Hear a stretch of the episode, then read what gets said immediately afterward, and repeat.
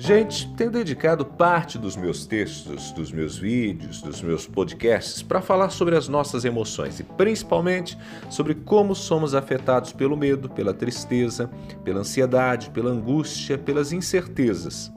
Falo sobre isso porque quando eu observo que muita gente tem publicado em livros, vídeos e nas redes sociais esses gurus né, do comportamento, eu noto que há certa pressão para que sejamos donos do próprio destino. Até parece que somos cobrados para nos mantermos sempre otimistas. O discurso dominante é do você pode, você consegue, você é capaz, você escreve a sua história.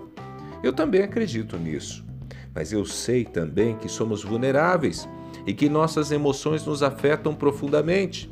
Nesse período de pandemia, por exemplo, chega a ser agressivo com o humano essa fala de responsabilização do indivíduo pelo seu sucesso ou fracasso. Haverá dias difíceis, dias ruins, dias tristes, e ter dias muito difíceis nesse período é normal. A normal é estar o tempo todo animado, motivado, otimista. Mesmo que a pandemia, o desemprego, a crise econômica não tenha tido nenhum efeito sobre a vida da pessoa, se existe compaixão e empatia, essa pessoa vai viver dias tristes. Viveremos dias tristes. Tristes pelo sofrimento de amigos, tristes pelo sofrimento do mundo. Nós não podemos negar a presença de emoções negativas em nossa vida. Entretanto, o que é fundamental é não se deixar afundar. Viver uma vida de fé não é negar os dias ruins.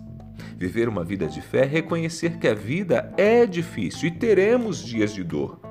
Mas ainda assim, nós podemos seguir em frente, porque existe esperança. Somos desafiados a seguirmos com coragem, encontrando maneiras de levantar, porque nem só de tempestades são feitos os nossos dias. Viver com esperança é lembrar que o sol sempre voltará a brilhar.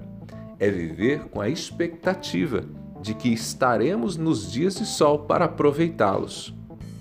Por hora é isso.